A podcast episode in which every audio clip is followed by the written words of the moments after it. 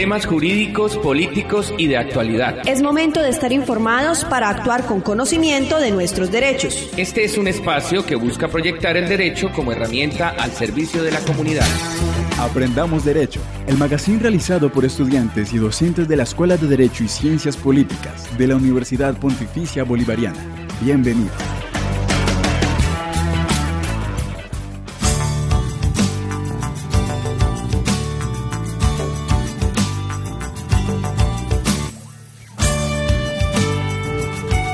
Le damos la bienvenida a toda la comunidad de la Universidad Pontificia Bolivariana y a quienes nos escuchan a través de la señal de Radio Católica Metropolitana 1450 AM.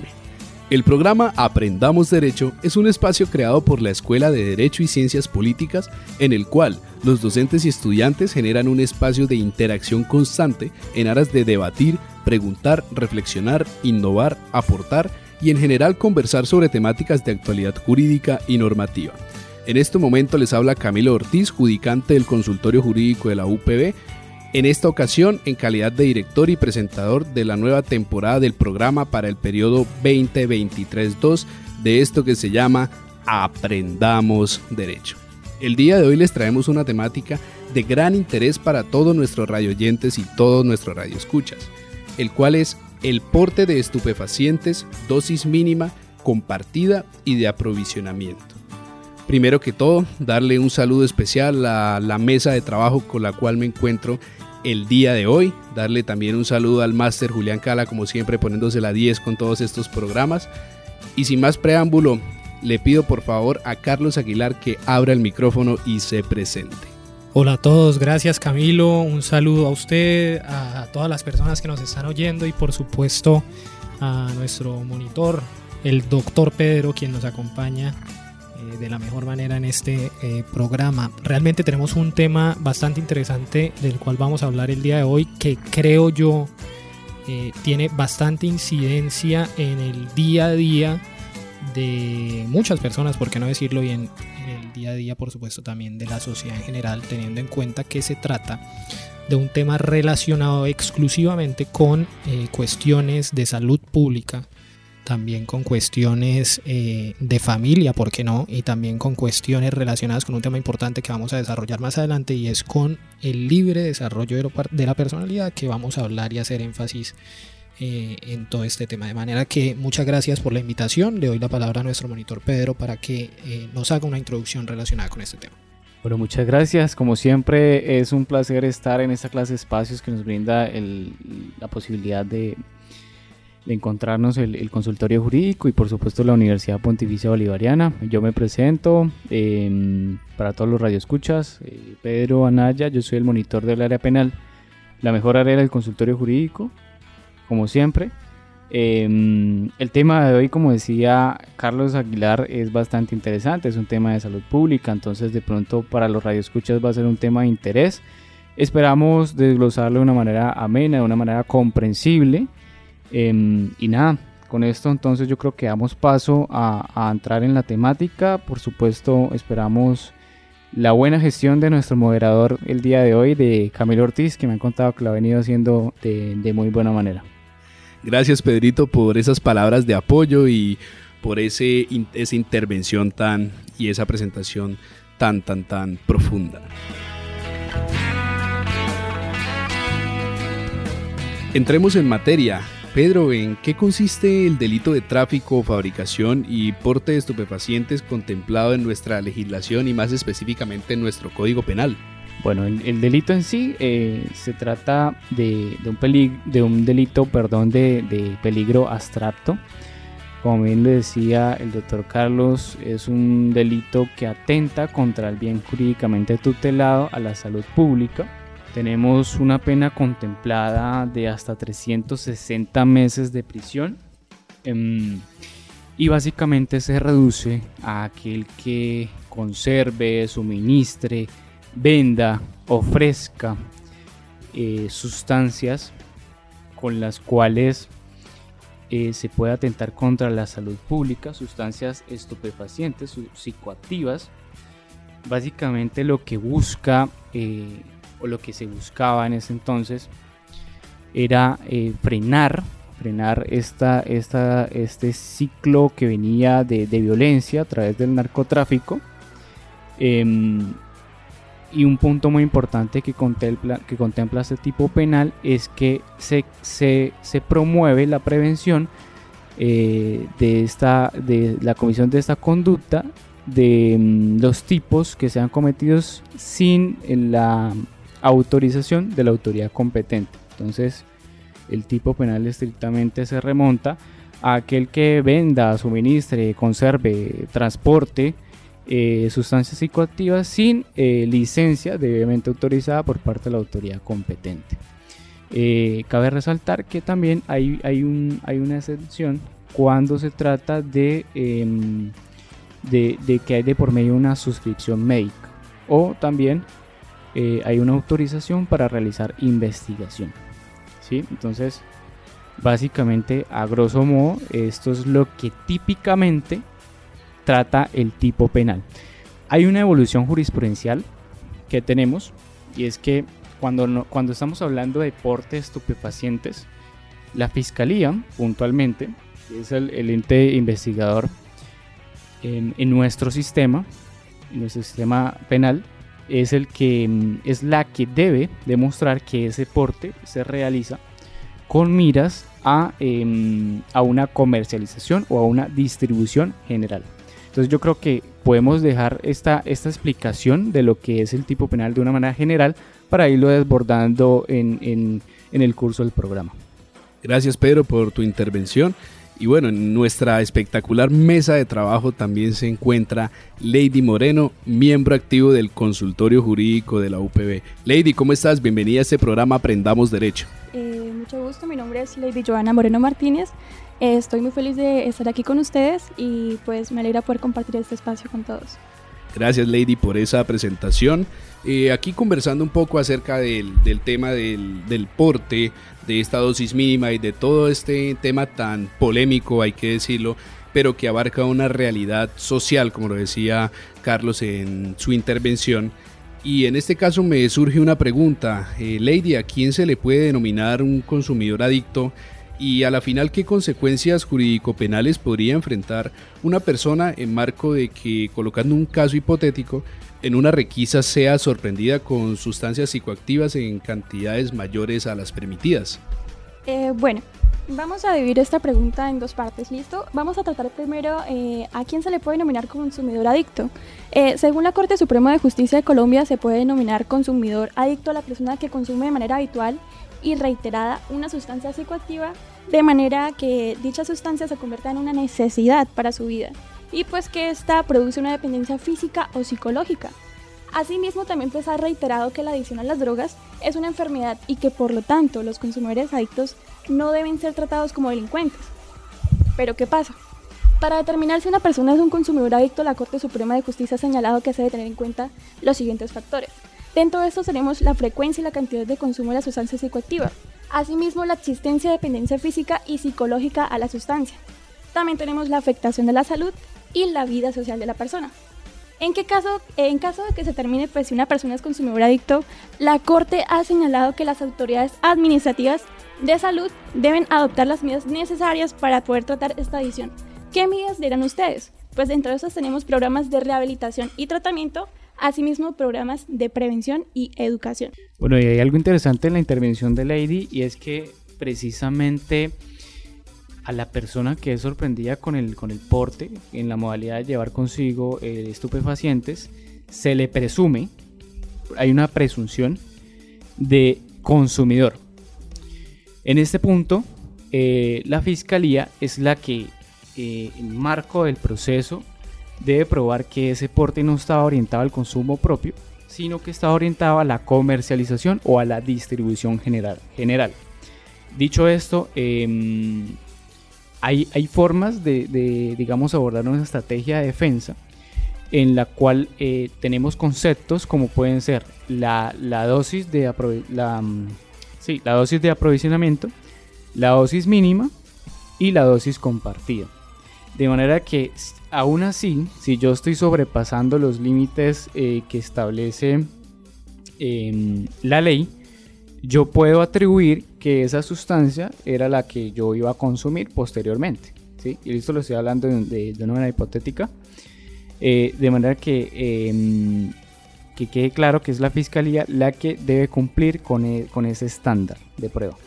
Claro, estaríamos hablando finalmente de una presunción legal, ya que la fiscalía entonces, como lo decía Pedro, sería la encargada de desvirtuar efectivamente que esa persona tuviera este esta dosis para su para la comercialización o no comercialización, sino para su propio consumo.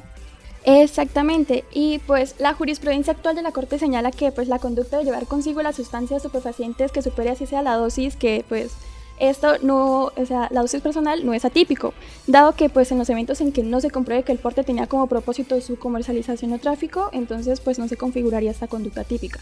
Asimismo, pues esta responsabilidad por el delito está escrita en el artículo 376, como lo habíamos mencionado anteriormente. Entonces, eh, pues es importante recalcarlo.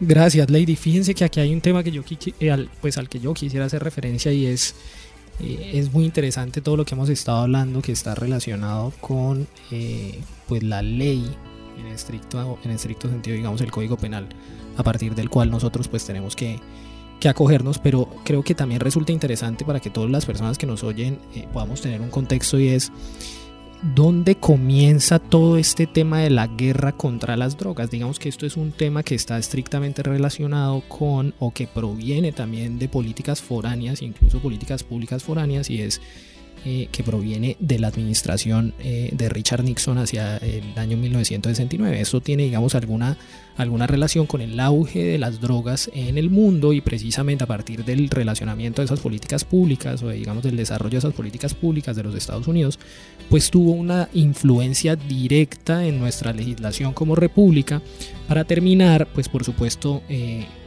eh, habiendo una, una, relación estricta respecto de las leyes que, nosotros tenemos y lo que desarrollaba el Congreso en su trámite legislativo para poder atacar el tema de las drogas. ¿Qué es lo que ocurre, digamos, al día de hoy? Hay dos cosas que yo quisiera analizar eh, o, quisiera mencionarles puntualmente. Y es lo siguiente. Fíjense que, eh, de acuerdo con nuestra constitución política, en el artículo 49 se menciona que el porte y consumo de sustancias estupefacientes o psicotrópicas está prohibida salvo prescripción médica. Digamos que eso es un tema que no tiene en principio ningún debate más allá de lo que dice la Constitución, que por supuesto en relación con lo que han mencionado nuestros compañeros, pues hay unas, hay unas excepciones. Pero pues más allá de eso, eh, la normatividad penal realmente ha previsto unas sanciones que son pertinentes a quienes lleven consigo, eso es digamos algo que queremos hacer énfasis, es a quienes lleven consigo eh, cualquier cantidad de sustancias eh, digamos que incluso la que correspondería a la dosis personal, siempre que dicho porte tenga como destinación la comercialización, venta e incluso la distribución gratuita del estupefaciente. Aquí hay una norma que yo sé que aquí nosotros en la medida de lo posible no hablamos de normas porque pues se vuelve un tema como muy denso y algo a lo cual las personas pues no están eh, eh, con, con, lo que no están muy familiarizadas, pero es básicamente una ley, que es la ley 30 de 1986,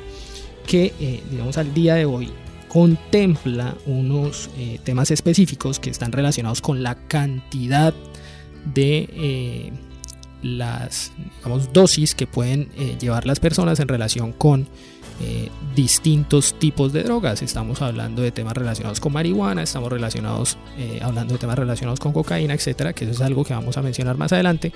Pero básicamente lo que, lo que queremos dejar claridad es que todo este tema de la lucha contra las drogas es un tema que tiene su génesis y sus inicios en desarrollos de políticas públicas que eh, no tenían en principio incidencia en nuestro país, pero que precisamente por las relaciones que se tienen eh, desde décadas atrás con los Estados Unidos de Norteamérica, pues se han venido desarrollando de esa forma, en principio, como bien lo mencionamos, desde el gobierno de Richard Nixon en 1979.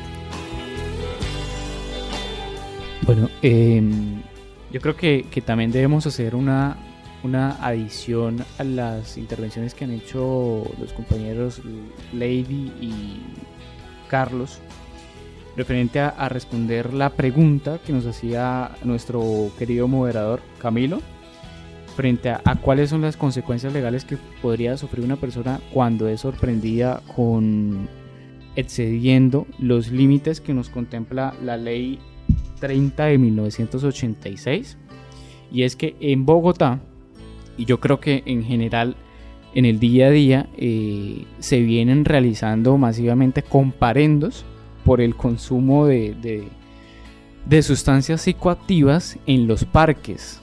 Un tema que ya fue eh, resuelto por la Corte, la Corte se pronunció, lo declaró inexequible, pero, pero aún así se sigue em, interviniendo por parte de la policía. Yo creo que aquí hay que em, ser claro en que esta clase de procedimientos no deberían realizarse.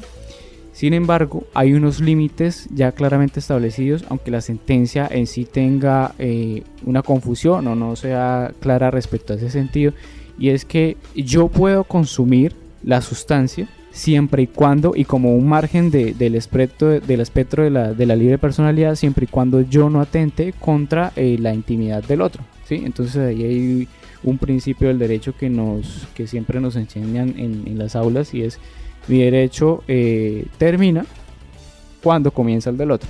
¿sí?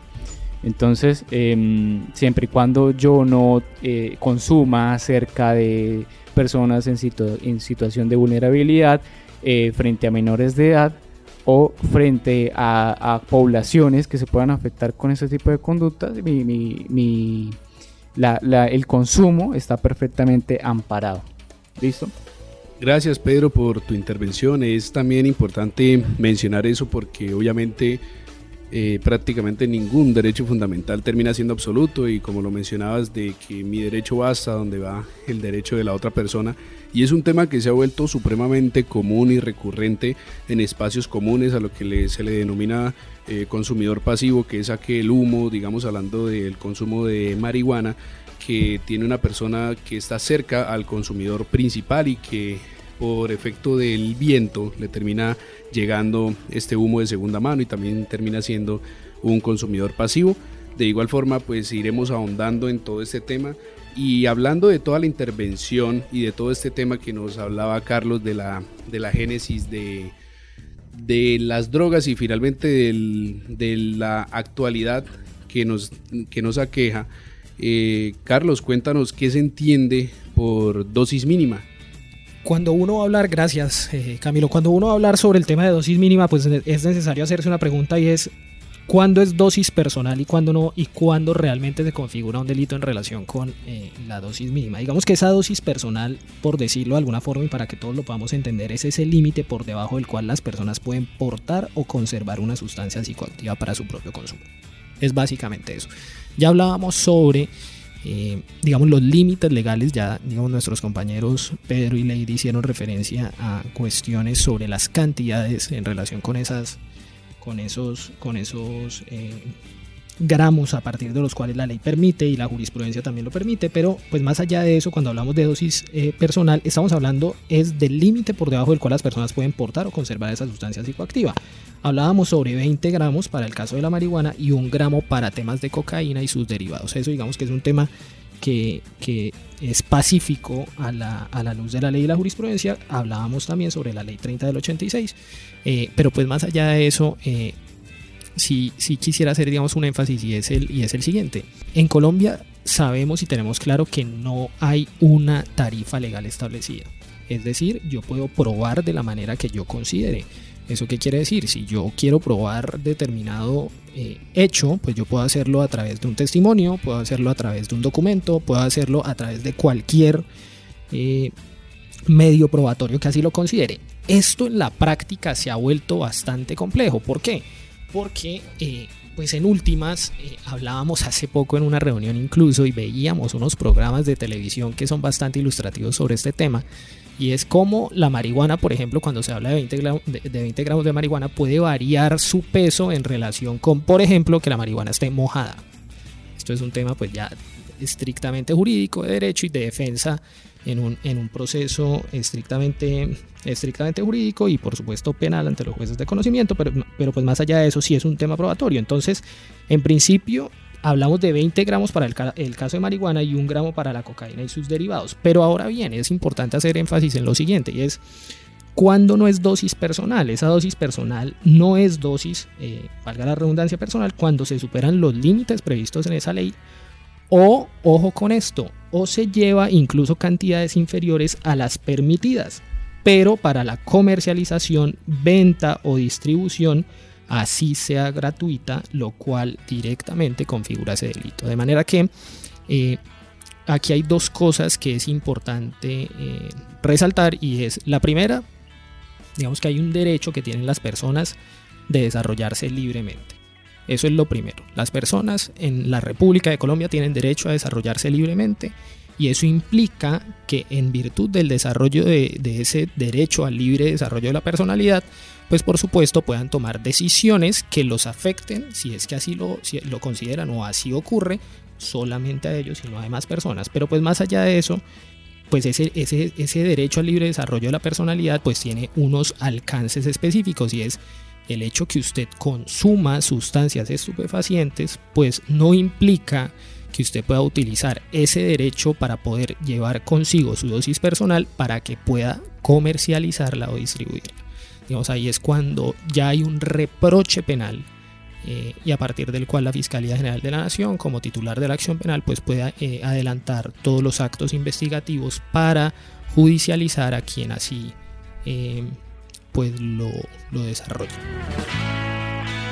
Claro que sí, finalmente pues podríamos estar sacando una pequeña conclusión eh, que no pareciera en principio descabellada, pero al tiempo no, que si estamos hablando de, de, que es la dosis mínima, dosis personal es precisamente para el propio consumo o que se presume que es para el consumo de quien la posee, pero entonces podríamos estar hablando de que como se está, está prohibida la fabricación de estas sustancias estupefacientes, entonces podríamos llegar a la conclusión de que el consumidor debe por sus propios medios conseguir esa dosis personal hablando de digamos de la marihuana entonces de hacer todo pues el proceso que lo desconozco pero hablando de todo ese proceso químico que se realiza o en el caso de la cocaína pues ya todo lo que lo que pues deriva de, de este fármaco.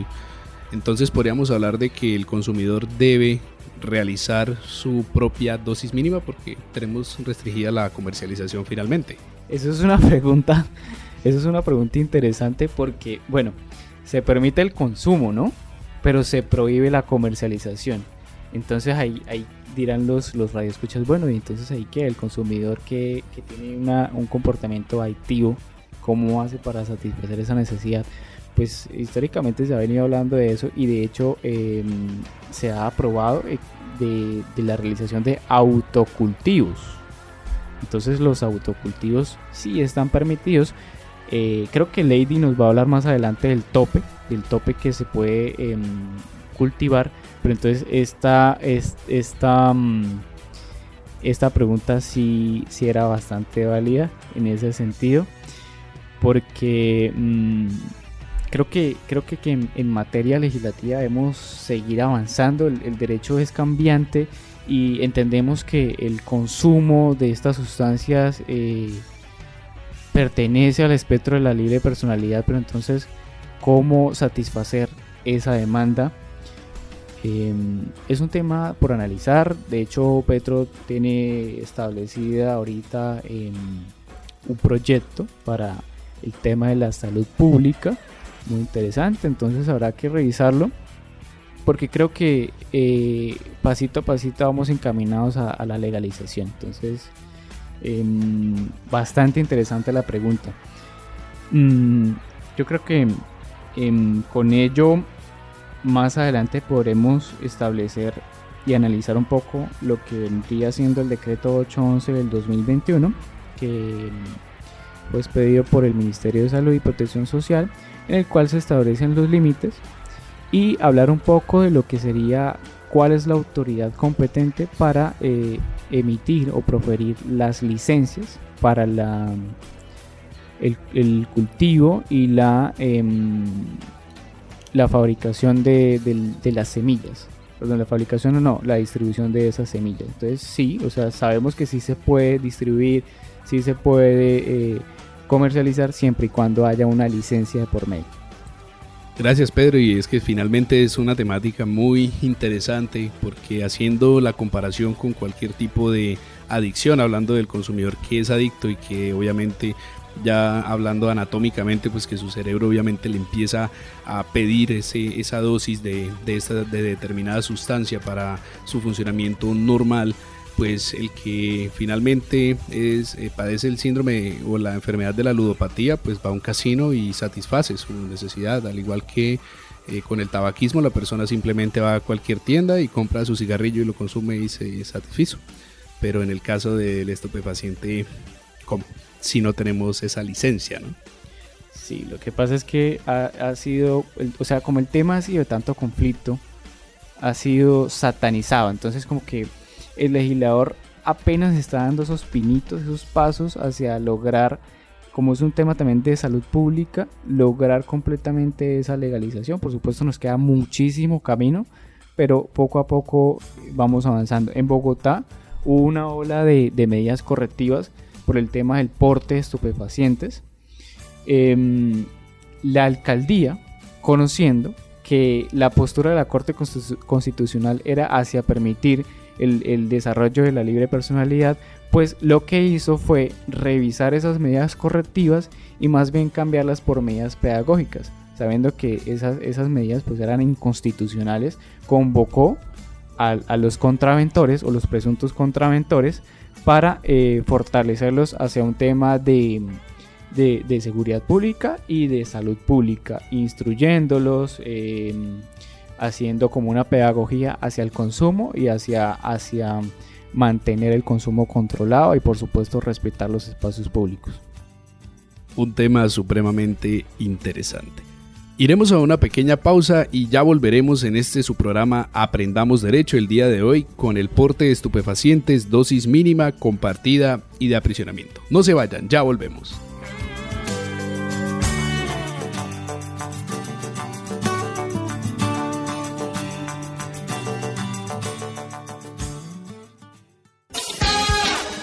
Estás escuchando Aprendamos Derecho.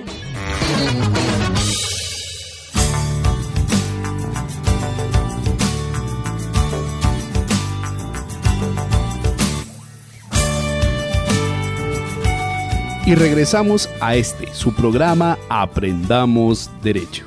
Seguimos conversando acerca del porte de estupefacientes, dosis mínima, compartida y de aprovisionamiento alrededor del programa hemos conversado acerca de la génesis de finalmente este problema de estupefacientes que nos hablaba un poco eh, Carlos acerca de de dónde nace esta problemática, si le queremos llamar así, de como tal el delito de tráfico, fabricación y porte de estupefacientes según el Código Penal que se encuentra vigente en nuestra legislación colombiana también a quién se le puede denominar como un consumidor adicto, qué consecuencias jurídicas puede enfrentar una persona, también quien se pues, de una requisa eh, le encuentren con sustancias psicoactivas mayores, con una dosis mayor a la permitida. Eh, también tocamos el tema de la dosis mínima y hemos estado en este espacio tan pedagógico y tan informativo que finalmente es una realidad que para el 2023 pues ya se está presentando y cada vez,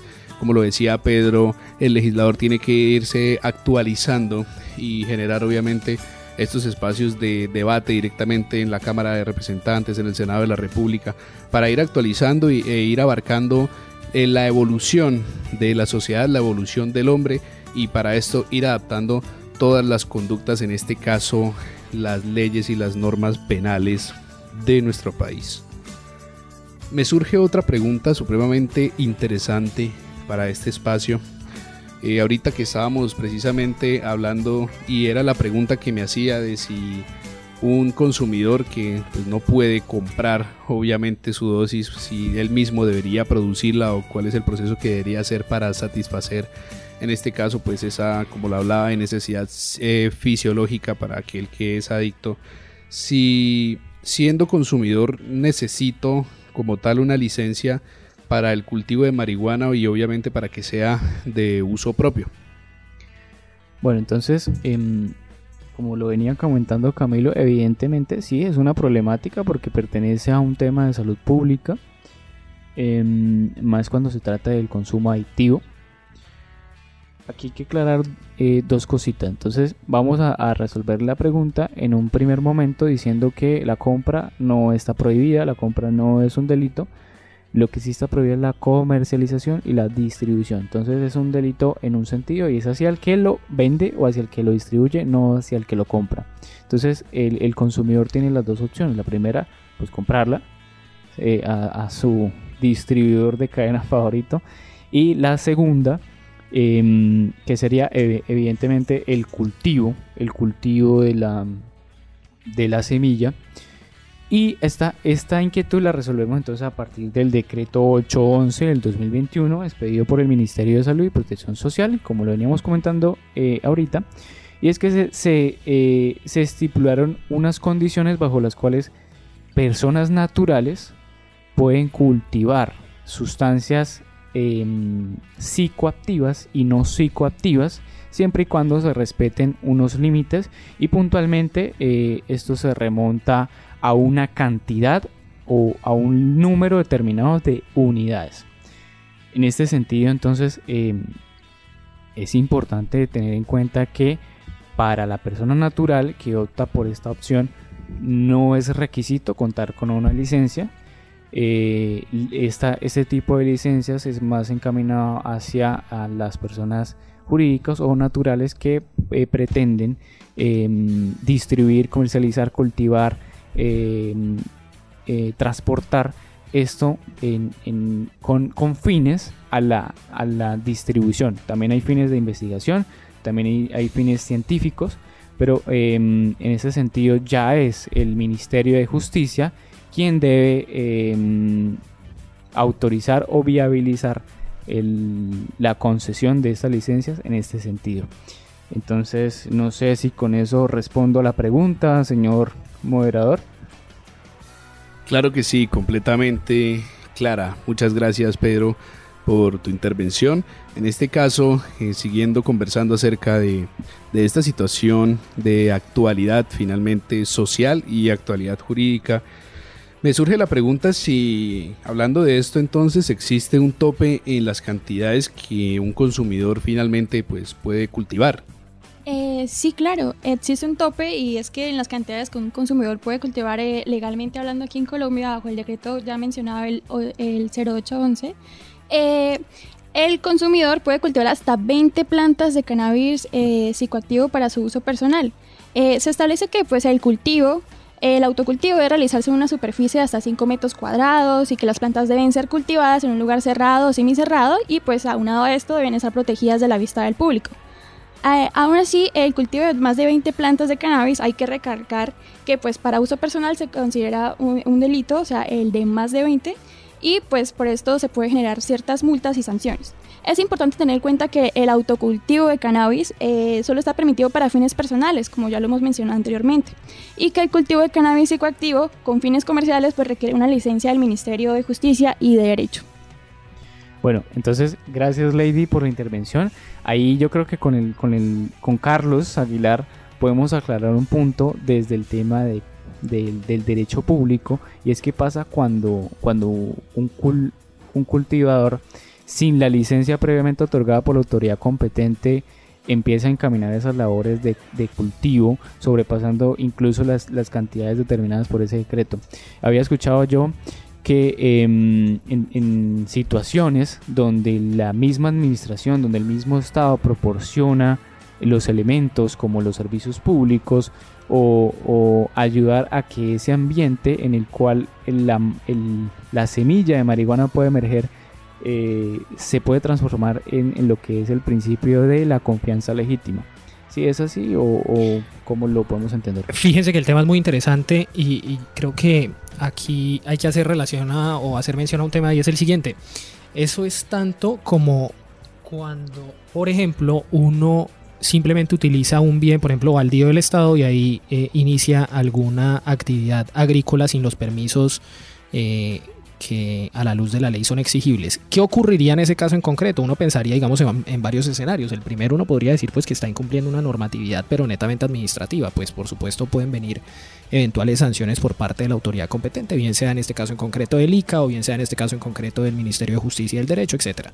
Pero pues más allá de eso, creo que la situación puede tornarse aún más compleja, porque si nosotros estamos eh, amparados en que existe alguna norma a partir de la cual yo puedo perfectamente eh, iniciar o por, lo menos promover algún cultivo de sustancias que se consideran psicoactivas sin tener los permisos necesarios, pues sí creería que podemos estar además de, eh, digamos, inmersos en sanciones netamente administrativas, pues cualquier interpretación por parte de la Fiscalía General de la Nación puede darse eh, para que pues puedan eventualmente iniciar investigaciones relacionadas con eh, pues vulneraciones a eventuales bienes jurídicos tutelados. Digamos, en ese caso en concreto, creo que que más allá de, temas relacionados con confianza legítima, que por supuesto eh, revisten importancia eh, mayúscula, creo que eh, la situación relacionada también con eh, desarrollar cultivos sin tener los permisos solicitados o, requeridos, pues tiene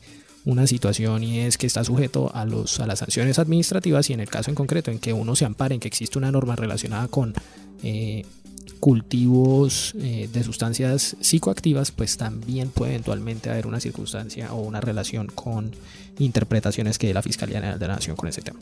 O sea que, eh, digamos, bueno, el Estado avaló mediante acciones la conducta que esa persona eh, realizaba con, la, con el cultivo de la semilla, con, el, con estas plantaciones de marihuana en este ámbito administrativo se podría em, trasladar hacia la responsabilidad penal, o sea, como una especie de exhibente de la responsabilidad penal.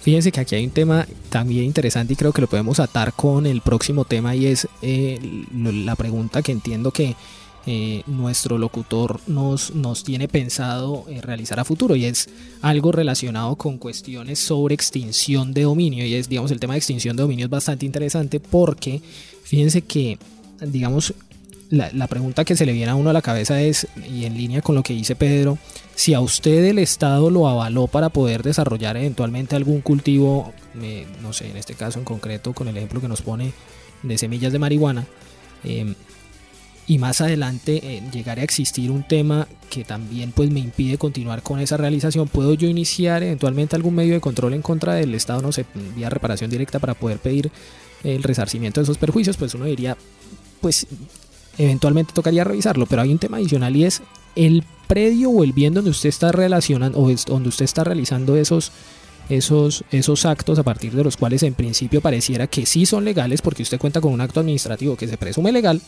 pero que después hay un cambio en las circunstancias eh, y a partir del cual yo digo que pues estoy amparado en el principio de confianza legítima y no me pueden cambiar las circunstancias propias de pues que digamos en el acto administrativo estaban claras. De manera que aquí sí hay un tema que quisiera que quisiera hablar con la con la anuencia de todos y que todos digamos también aportemos y es el tema relacionado con la extinción de dominio. Y es que la extinción de dominio lo primero que hay que decir de la extinción de dominio y en respuesta a la pregunta que, pienso que nos va a hacer eh, nuestro, nuestro, nuestro monitor es el relacionado con, eh, digamos, cuál es el tipo penal o cuál es el delito en que se puede incurrir eh, en relación con los inmuebles para la fabricación de estupefacientes.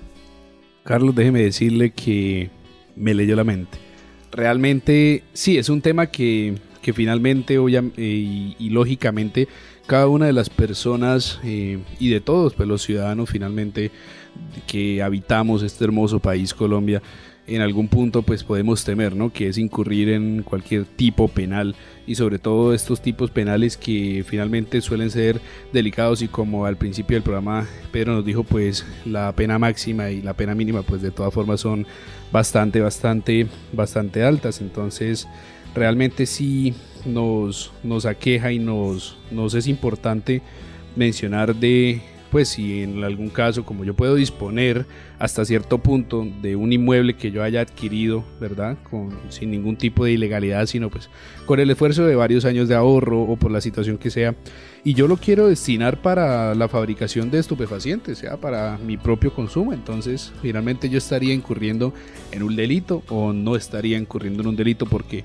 también en principio de la autonomía de la voluntad privada yo puedo hacer con mi bien inmueble lo que yo bien considere y, lo tenga a mi antojo. Es algo que finalmente nos termina causando mucha curiosidad. En efecto, Camilo, mire que realmente eh, partimos de un principio y eso es un principio del derecho privado y es que por supuesto, los bienes que se adquieren con su patrimonio no pueden ser destinados a actividades ilícitas. Eso es lo primero que hay que decir. Y cuando uno destina inmuebles que adquiere por virtud de su trabajo y que se encuentran en su patrimonio para actividades ilícitas, pues hay, eh, digamos que hay unas acciones que desarrolla el Estado eh, precisamente para poder extinguir ese dominio respecto de personas que utilizan bienes inmuebles para eh, adelantar actividades delictivas. Digamos que lo primero que hay que decir es que el proceso de extinción de dominio es un proceso judicial. Es un proceso judicial en el cual hay unos jueces especializados de extinción de dominio y quien tiene la carga de investigar si en efecto ese inmueble fue utilizado eh, para actividades ilícitas es la Fiscalía General de la Nación. Eso es un tema que digamos que no hay, no hay discusión ni debate sobre, sobre ello, pero lo primero que hay que decir es que la extinción de dominio eh, opera sobre todo tipo de bienes que puedan ser valorados económicamente. Entonces venimos al, al, caso, al caso puntual y es, ¿puede ser valorado económicamente el dinero? Claro, la extinción de dominio opera sobre dinero, opera sobre bienes inmuebles, claro, opera sobre bienes muebles, claro que sí.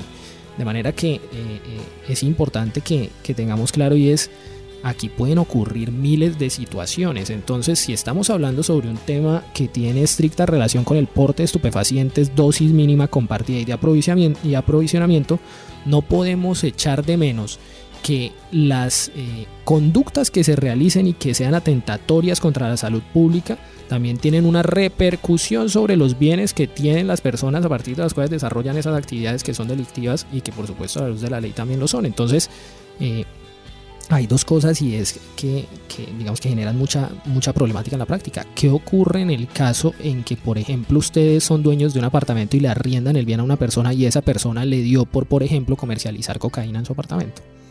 ¿Tiene usted la posibilidad de defenderse en principio en un proceso de extinción de dominio porque la fiscalía inició el, el procedimiento o el proceso de extinción de dominio ante los jueces de extinción de dominio? Uno diría, por supuesto que sí hay muchas figuras a partir de las cuales se pueden ejercer esas defensas, pero esto ya es un tema, digamos que estrictamente jurídico y no queremos ahondar en eso. Todo lo relacionado con buenos, digamos, terceros subadquirentes de buena fe exenta de culpa, etcétera, etcétera. Entonces, en respuesta a la pregunta sobre si puede incurrir en tipos penales si facilito el uso de mi inmueble para la fabricación de estupefacientes, es, además de que puede incurrir en delitos, por supuesto que sí, a cualquier título respecto de la conducta. Recuerden que pueden haber autores, pueden haber coautores, pueden haber partícipes, pueden haber cómplices, determinadores, etcétera, también pueden haber consecuencias relacionadas con los bienes sobre los cuales se está desarrollando esa conducta. ¿Y cuáles son esas consecuencias? Pues las consecuencias propias del proceso de extinción de dominio, que como sabemos es un proceso judicial eh, que extingue el dominio después de un debate probatorio ante los jueces de extinción de dominio eh, por la comisión de conductas utilizando esos bienes que como ya dijimos sean cuantificables en dinero. Puede ser dinero, bienes muebles, inmuebles, etcétera, etcétera, etcétera. Bueno, hay un tema importante también que adicionar a, la valiosa intervención de, Carlos y es que este delito admite solamente la modalidad de dolo. ¿sí? el, delito no se puede configurar en la modalidad de culpa, puesto que eh, eh, lo que se persigue es la intención o el conocimiento de que ese bien inmueble estaba, se estaba destinando para esas actividades ilícitas. Bueno, ah, em, también algo, algo por, aportar en ese sentido es que, eh, digamos, si llega al consultorio jurídico, eh, Lady, que es nuestra estudiante, un, un usuario preguntando si si por no haber tenido conocimiento de que en, de que en su inmueble se estaban fabricando, se, estaban, se estaba teniendo como una casa de distribución de, de estas sustancias, está incurriendo en un delito, entonces la respuesta claramente podría ser que no, ¿sí? porque eh, solo se admite en la modalidad de dolo. Entonces, eh, dicho esto, ya teniendo claridad sobre el tema, yo creo que podemos seguir abordando entonces con la temática que nos convoca el día de hoy. Claro, y finalmente, en este caso, eh, la Fiscalía General de la Nación, obviamente como titular de la, de la acción penal y ente investigador, eh, ¿qué aspectos debería probar esta a la hora de demostrar la ocurrencia del delito de tráfico, fabricación y porte de estupefacientes? Pedro, cuéntanos un poco acerca de esto. Bueno, ya lo veníamos comentando. Sin embargo, eh, yo creo que ahora sí es necesario de pronto integrar a, la charla una sentencia de nuestra Corte Suprema de Justicia en la sala penal. Tenemos el antecedente de la, de la sentencia SP 228 del 2023, o sea, está recientica, está de este año, eh, creo que se expidió en el mes de julio. La magistrada ponente fue la, la Miriam Ávila Roldán, y es que en el caso se, resolvía un recurso de, casación interpuesto por la defensa en el cual había una, mm, una persona, una mujer particularmente, que visitaba a su pareja en el centro carcelario. Entonces fue sorprendida a las afueras del centro carcelario, eso es una circunstancia de agravación para, este, este, este delito, con el porte de una sustancia eh, derivada de la cocaína. ¿sí? Entonces en este punto lo que la fiscalía trató de atribuir era que por el hecho de que ella se trasladaba al centro carcelario, su intención era la de eh, distribuírsela o entregársela a su compañero sentimental y que la finalidad era ser comercializada en el centro carcelario. Sin embargo, la fiscalía no logró demostrar que ese porte estaba encaminado a la comercialización o a la distribución, porque ya sabemos que no tiene que haber una retribución económica, sino que basta simplemente con, con esa, con esa em, distribución. ¿Sí? Entonces, en ese sentido, puntualmente, ¿qué es lo que debe la fiscalía? Pues que esa, esa, esa, esa venta, ese suministro, ese transporte o particularmente el porte en la modalidad de llevar consigo está encaminado a ser distribuido pero de manera generalizada. Porque en la sentencia se analizó o se terminó en la conclusión de que la dosis eh, que llevaba eh, la persona en ese momento consigo era para consumo compartido. Porque la, mm, la procesada particularmente logró demostrar que tenía la calidad de eh, consumidora. No de adicta pero sí de consumidora y que por la cantidad también era para ser consumido con su pareja sentimental en ese lugar. Entonces, eh, lo que trató de demostrar la fiscalía era que en ese lugar particularmente no debían ser ingresadas esas sustancias y que ella tenía ese conocimiento. Sin embargo, pues eh, lo que se logró demostrar e-, era que en ese espacio íntimo la pareja pues tenía el derecho de, de consumir la sustancia. Perfecto, y hablando como tal de, de toda esta génesis de finalmente de por qué se genera esa prohibición, ¿verdad? O por qué se genera esta regulación, si también lo queremos llamar así, acerca del, del consumo o de, como lo, lo digo ya, regulación eh, normativa. Eh, podríamos pues preguntarnos todos cuál es la justificación detrás de todas estas leyes, de toda esta actualización que hace el Congreso de la República y nuestro legislador acerca de, la prohibición o acerca de esa restricción, si lo queremos llamar así, del porte de estupefacientes? Eh, bueno, primero es importante recalcar que eh, la justificación de las leyes que prohíben el porte de estupefacientes es controvertida. Entonces, en marco a esto vamos eh, pues a elucidar algunas pequeñas justificaciones. Dentro de estas tenemos eh, que eh, la protección a la salud pública. ¿Y esto por qué? Porque en cuanto a los estupefacientes, estos pueden ser perjudiciales para la salud física y la salud mental.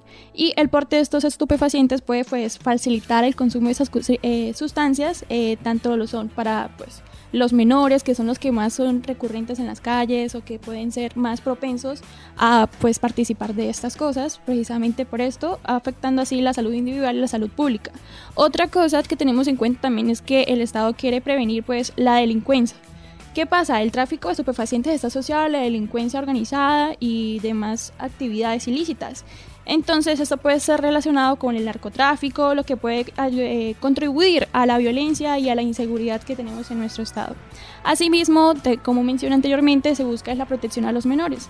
Los estupefacientes pueden ser especialmente perjudiciales para los menores, ya que pues eh, eh, estos tienen consecuencias negativas en el desarrollo de ellos, tanto físico como mental. Aquí hay un tema interesante y es, gracias Lady por tu intervención, y es la siguiente.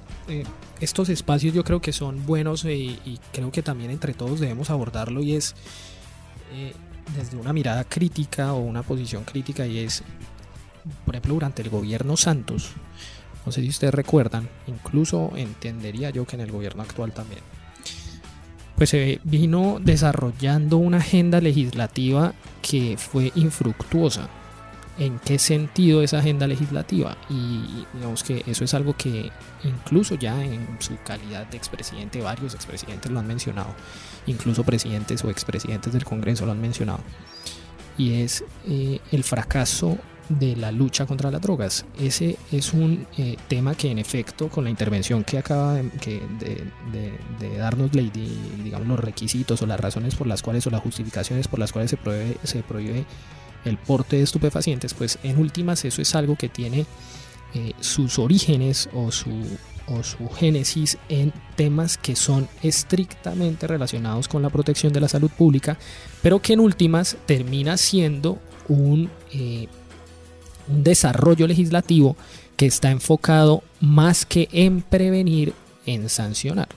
Entonces, eh, pareciera que, pues esto es una posición muy personal, eh, pues que los, los avances legislativos deberían estar enfocados por supuesto más en la prevención que en la prohibición, porque pues en últimas esos avances legislativos terminan siendo o terminan teniendo eco incluso en distintas legislaciones, eh, incluso también porque pues cuando eh, uno lleva haciendo 50, 60 años mal las cosas y le siguen saliendo mal, pues por supuesto nada va a cambiar si sigue haciendo lo mismo, de manera que eh, creo que es importante hacer, hacer relación a este tema, verlo desde una mirada crítica eh, y, es, y es algo que incluso desde la academia, desde las áreas de criminología y desde las asignaturas de criminología, sobre todo en el tema de desarrollo de políticas públicas en relación con criminología, pues se debería eh, estar tocando. Sé que se toca en distintas universidades del país, de manera que pues es algo que quiero dejar en el tintero para que todos lo podamos revisar.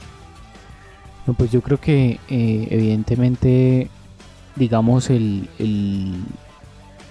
la finalidad desde el espectro legislativo era promover un mayor control. Entonces, por ese afán, como estábamos en un en marco de, de, de un conflicto o violencia eh, que estaba generalizada por el, por el tema del narcotráfico, pues el afán del legislador a través de promover políticas públicas era la de asumir mayor control.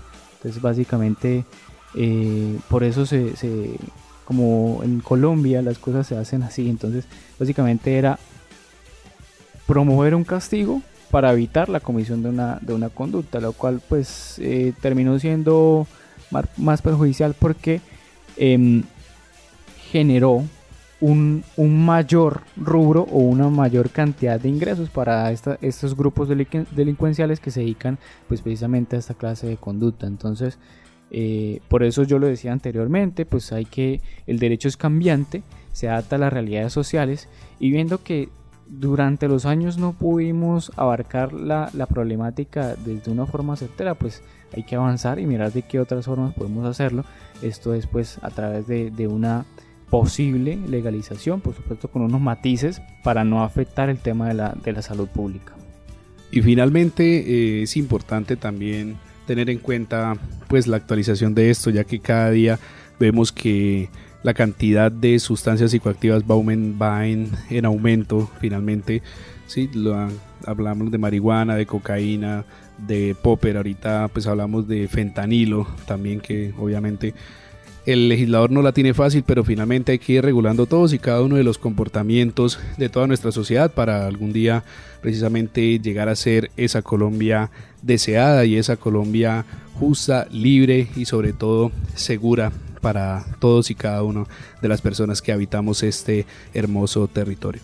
Con esto concluimos el programa de hoy y nos veremos Dios mediante en una próxima versión y una próxima oportunidad de este su programa Aprendamos Derecho.